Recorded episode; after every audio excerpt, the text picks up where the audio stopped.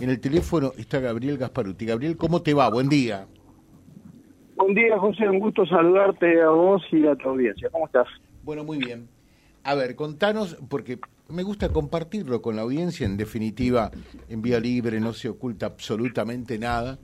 Yo no sé qué pasó, confieso decírtelo a vos y a la audiencia, con la nota que hicimos. ¿Por qué? Eh, no, eh, comparto con vos y con la audiencia eh, la nota que hicimos a Marcos Navarro, al que habíamos entrevistado en otras oportunidades, además del viernes, a este climatólogo cordobés. Ayer, por ejemplo, ayer solo, ayer solo, ingresaron eh, 110 mil personas para verlo, cosa que supera con holgura lo que es la, la media habitual de Vía Libre, confieso decirlo. Y entre eh, quienes leyó a Navarro estaba Gabriel Gasparuti. Y Gabriel no estaba de acuerdo lo, eh, con lo que Navarro allí sostenía. Somos todos oídos. A ver, Gabriel.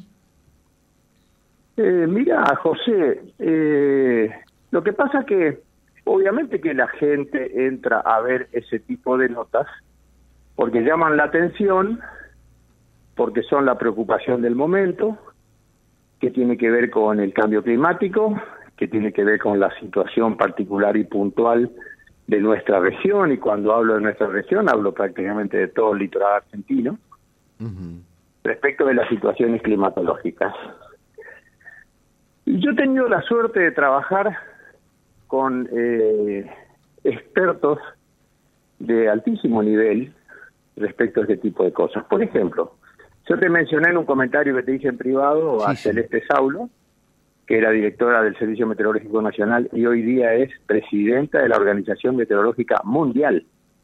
Y es un orgullo para la República Argentina tener a alguien en ese nivel.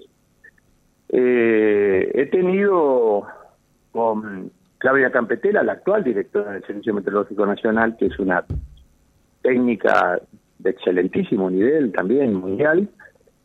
Eh, he trabajado con Juan Carlos Bertoni, el presidente, el, el expresidente hasta el 10 de diciembre del Instituto Nacional del Agua, un experto también a nivel mundial que ha dado cátedras en universidades del mundo entero.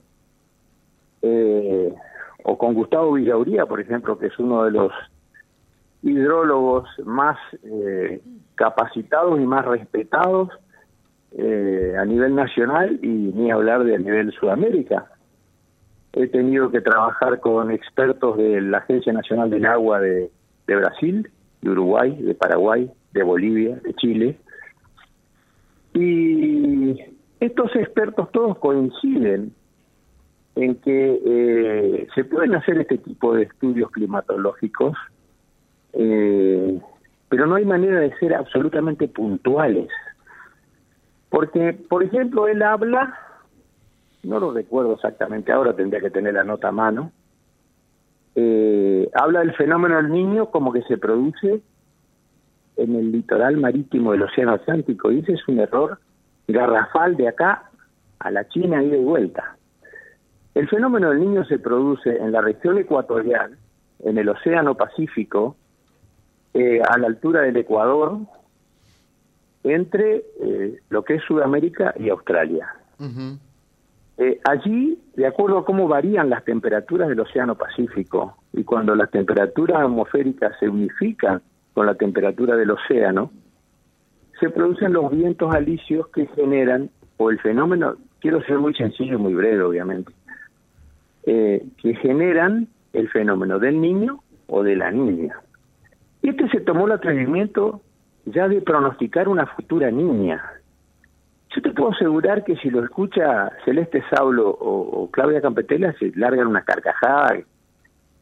Eh, o sea, hoy no se puede, eh, no se puede pronosticar de ninguna manera eh, un fenómeno posterior de la niña. Pero por supuesto que no. Nosotros, nosotros, en función de estos estudios, anticipamos este fenómeno, así como anticipamos la niña.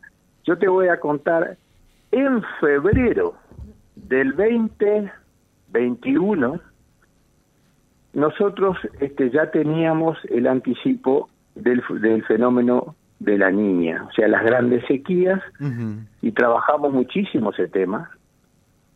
Y asimismo, asimismo, tal es así que he tenido que dar eh, mm, explicaciones a siete u ocho ministros del Gabinete Nacional con presencia del jefe de gabinete en, el Salón Blanco de Casa Rosada. Cuatro veces me tocó hacer eso. Eh, porque ya empezaban los planteos de los gobernadores de las provincias porque por el tema de la sequía y, los daños que se podían dar en las cosechas que después se dieron absolutamente incluso se dieron por encima de lo que se había pronosticado y asimismo en más o menos en junio julio del 23 ya empezamos a anticipar que se venía el fenómeno del niño porque lo trabajamos con expertos y meteorólogos de Brasil, de Uruguay, de Argentina y de Paraguay. Y, a ver, espera, un, ratito ahí. Eh, ¿cuándo, ¿Cuándo ustedes anticiparon el fenómeno del niño? Junio, julio del 23. Del 23. Eh, ¿Y, por qué objetás que no se puede anticipar un fenómeno de la niña? ¿Porque es muy anticipado? Porque estos fenómenos se dan entre tres entre cada tres y cada diez años. No hay manera de que vos puedas decir dentro de tres años vamos a tener una niña. ¿Me entendés? Yo personalmente, en octubre del 23, empecé a pasarle informes al intendente de Reconquista, a Nico Sandrigo más concretamente también, de lo que se podía venir esto que está sucediendo ahora. Tal es así que en noviembre las bombas extractoras de agua ya estaban colocadas en el puerto mucho un mes antes, casi antes que se produzcan las lluvias. Ya estaban colocadas. Por esos informes, absolutamente respaldados con rigor científico, por supuesto, que yo le empecé a pasar, porque obviamente me preocupa mi ciudad, más allá de que yo tenía en ese momento una función nacional, como lo mismo hice con el secretario de Protección Civil de Misiones, con el de Chaco, este, y con el secretario que era de Protección Civil de la provincia de Santa Fe para que vayan tomando previsiones del caso. Y se hicieron las previsiones.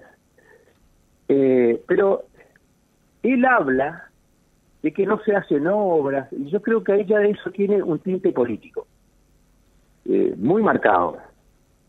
Porque yo te mandé a vos un enlace de fenómenos que se producen en Europa, donde ciudades que tienen 500 años, 600 años, han tenido en pleno centro de la ciudad dos metros de agua, porque son fenómenos naturales que se dan como consecuencia del cambio climático y que son muy difíciles de prevenir. Se pueden prevenir, pero no la magnitud que se dan como se dio este caso ahora de los 500 milímetros en tres días. Es solamente comparable, y esto lo dicen los hechos históricos y están registrados, como se dio en el 98, que me tocó vivirlos, siendo funcionario municipal, pero esto fue peor, porque en el 98 llovieron 600 milímetros en una semana y más o menos 1000 milímetros en un término de 10 o 15 días. Se puede prevenir, pero no la magnitud exacta se podía hablar de los 100 milímetros. Ahora, eh, eh, espera un ratito, Gabriel. Pero no de 500 milímetros. está bien, no, estoy seguro, estoy seguro que, a ver, se pueden prevenir también 500 milímetros, pero lo cierto es que cuando llueve una masa de agua es muy difícil acertar es muy difícil no pero más allá de acertar o no es muy difícil que una que una ciudad eh, no no se colapse de agua obviamente no lo que decía pero eh, José con 500 milímetros en tres días se colapsa Nueva York Tokio la ciudad que se te ocurra bien está bien. Ahora ahora vamos, no vamos a la otra. ninguna defensa política de esto estoy tratando de ser objetivo no no no, está perfecto está perfecto. Ahora si te escucha eh, alguien en el municipio, por ejemplo Vallejo, le, hubieras dicho, al margen de eso que es muy difícil de evitar, o sea, las inundaciones, y estoy de acuerdo, yo lo puse y lo subrayé acá en este mismo micrófono, que cuando esto ocurre hasta Nueva York se inunda. Ahora, las consecuencias de Nueva York no son las que dejó en Reconquista. ¿Se pudo evitar, se pudo hacer algo más para que las consecuencias sean otras? Sí. Eh, sí, pero para eso necesitas el presupuesto de Nueva York, de José Carlos. ¿Me entendés? Esa es la diferencia. Esa es la diferencia. Nosotros somos una ciudad y un país que no tiene los presupuestos de los países del primer mundo. Las obras hidrológicas o hidráulicas, sobre todo las que van soterradas, como las que se están haciendo acá en los barrios sureste de la ciudad, cuestan millones y millones y millones de pesos, no hay presupuesto que lo pueda bancar. O se pueden hacer a lo largo de 10 años, y en esos 10 años te pueden tocar 10 fenómenos como estos. Y yo entiendo, porque yo lo viví de cerca, a ver, si yo no hubiera tenido la visión, que lo hice a propósito, de que la casa donde vivo eh, está al mismo nivel de la ruta 009, y yo hubiera tenido medio metro de agua dentro de mi casa.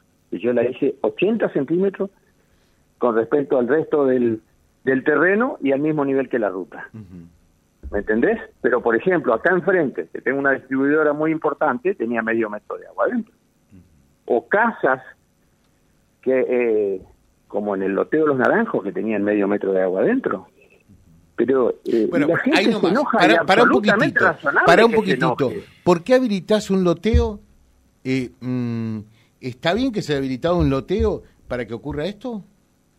Y eso no es plata, ¿eh? Eso no, es plata. José Carlos. Por te pongo, por ejemplo, el loteo de los naranjos. El loteo de los naranjos no es una zona inundable. Se inundó como consecuencia de un fenómeno súper extraordinario. Ahora, si vos me preguntas lo mismo respecto al loteo de Barrio Nuevo, te digo sí, ese loteo está mal, mal habilitado. ¿Me entendés? Que se hizo hace 40 años atrás, donde a nadie le importaba respetar la ordenanza de loteo. Y se hacía cualquier cosa. ¿Me entendés? Hay situaciones y situaciones. Y hay fenómenos extraordinarios y fenómenos que no son extraordinarios. Insisto, hoy día la tecnología y la ciencia puede solucionar prácticamente todo, pero para eso hace falta plata. ¿Me entendés? Hace falta plata, porque el canal que yo tengo enfrente de mi casa, que tiene tres metros de ancho por tres metros de profundidad, debería estar entubado. O, el canal que pasa frente a la sociedad rural eh, por calle Rossi debería estar entubado. ¿Acá vos tenés idea de lo que cuesta una obra de entubado? Millones de pesos. Millones de pesos. Y todo el mundo dice, eh, ¿por qué no se hizo? Porque no hay plata que alcance. No somos Nueva York, no somos Tokio, no somos Ámsterdam. Y te duele que la gente pierda sus cosas y tenga las consecuencias. Ahora, no te olvides que el 50% de la población no paga los impuestos. Entonces, todo tiene que ver con todo y todo tenemos que ser, eh, qué sé yo. O sea, está eh, diciendo eh, que si, la, si el otro 50% pagaría impuestos, habría más dinero y se podrían hacer más obras. Pero por supuesto. Pero entonces me salen con el cuentito, sí, hicieron el festival y no hicieron el entubado. Hay que hacer el entubado y hay que hacer el festival. Ahora, para todo tiene que haber plata. Bueno, está bien, pero si no hay plata para todo, porque siempre la plata es un recurso limitado, tenés que determinar prioridades, ¿no? Por supuesto, vos podés, yo puedo discutir las prioridades. En eso estoy totalmente de acuerdo. Eh, estoy de acuerdo.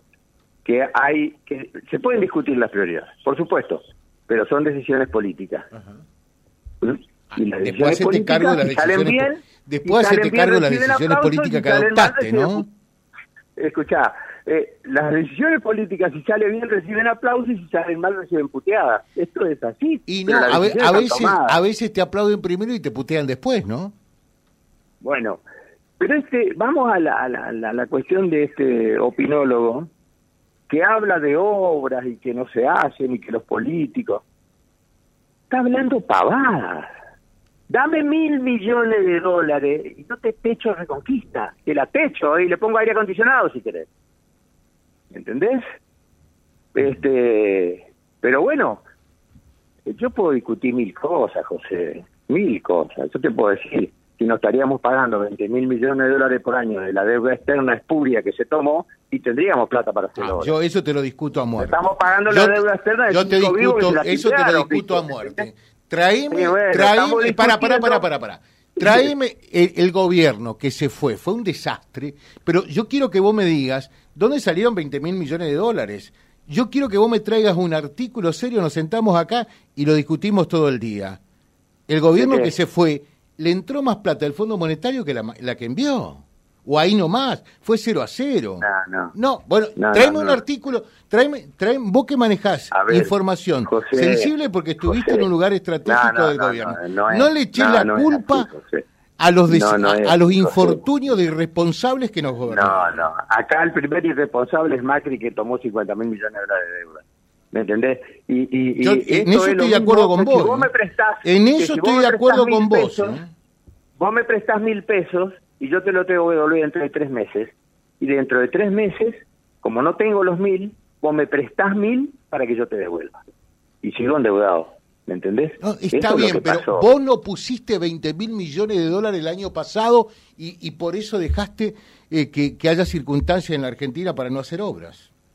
Bueno, Se la eh, malgastaron leo- y la dilapidaron en otras leo- cosas. Fíjate vos, yo leo encuestas, y creo que nos estamos desviando un poco del tema, ¿no? Pero Sí, eh, yo leo encuestas que hacen a la gente, y a la gente le preguntan, che, ¿quién tomó la deuda externa? Y algunos dicen Kicillof, otros dicen Alberto, otros dicen... sí, yo quiero que algún Pablito, peronista se ponga... Josecito. Ah, yo quiero, vos que sos peronista, diga, perdón, deuda". Argentina, mirá, el de, mirá lo que hizo Kicillof con IPF. ¿Alguien va a pedir perdón por eso? No, no, no, no. Ya pasó esto, Ah, José, ¿cómo pasó, con pasó? Aerolíneas. Nos están embargando el país, pasó. Nah, bueno, sí, claro. Ah. Eh, eh, No, yo estoy ya mirando pasó una con novela. IPF, ya pasó con IPF y esos juicios quedaron en la nada. Pero No, querido, no, no- no. nos están embargando el país. Nah, nah, nah. Ah, bueno, yo Eh. José, José, este, medios. Seguimos hablando de Kicillof y de Alberto y no hablamos del delincuente de Macri que nos endeudó de por vida. No, pero, de eso yo- no hablamos. pero a ver, Nadie eh, habla. hablemos del delincuente de Macri y del irresponsable de Kicillof eh, y la irresponsable de Cristina. A mí no me parece una irresponsabilidad estatizar una empresa estratégica Ah, como IPF. está bien. Eh, y No ahora esto esto de los 16 mil millones de dólares Porque que, que nos embargan es un cuento. Porque hay 2.000 Es un empresas cuento de Clarín. que son estatales, porque son estratégicas. ¿me entendés? Y a veces tener estrategias para definir soberanía y para defi- definir eh, mercados, eh, endeudarse para eso o, o hacer ese tipo de No, no, acciones. no a mí me endeudarse, te embargaron. Vos me estás diciendo bueno, que el embargo es un chiste, que es un cuento, que no, no existe. Esto es una cuestión ideológica. Entonces Ah, bueno. tenemos que decir que Macri y sus amigos se patinaron 50 mil millones de dólares eh, por una cuestión ideológica. No, se la, se la patinaron porque son unos timberos delincuentes. Y estos no son delincuentes. Estos son los buenitos de la historia. No, Ah. no. Pueden tomar decisiones políticas equivocadas.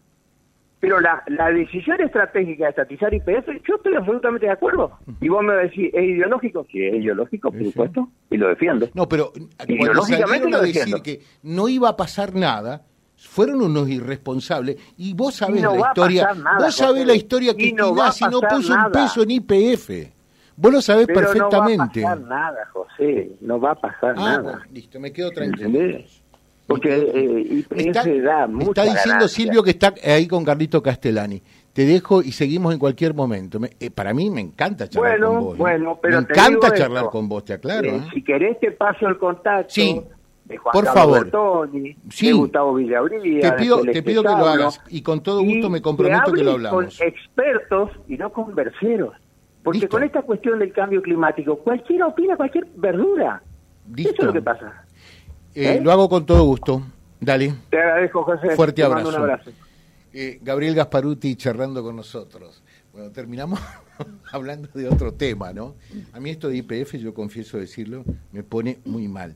Esto no significa que uno tenga que avalar otras cosas. No. Yo digo que lo de IPF fue una absoluta irresponsabilidad. Nada más. ¿Mm? Pues yo quiero que busquemos en archivo lo que dijo Kicillof en su momento cuando se anunció la privatización de IPF. Y tenemos que darle 10 mil millones de dólares a Repsol. Ahora, que me, diga alguien que lo que termina de pasar en New York es un cuento. Debemos 16 mil millones de dólares y nos van a embargar en días más. E IPF, hoy día, si, si aldría la venta IPF, no sale ni 16 mil millones de dólares. Y lo que hay que saber, un instante más, porque yo trato de leer y leo todas las fuentes, ¿eh? leo de Página 12, Perfil, La Nación, Clarín, Infobae, para informarme, informarme como corresponde, y paso mucho tiempo en esto, es que Nazi, que es del sur, como los Kirchner, no puso un peso en IPF. Y se quedó el 25% de la empresa. Y entonces, cuando la privatización hizo un juicio, que él, la demanda que hacía el Estado eran 900 millones de dólares. Y vino este fondo buitre y dijo, no, tomalo de 900 millones. Y yo me quedo con y yo me quedo con el juicio. Y lo que no se pagaron 900 millones, hoy son 16 mil millones. Ahora, que me digan que lo que viene es un cuento, bueno, no entiendo nada.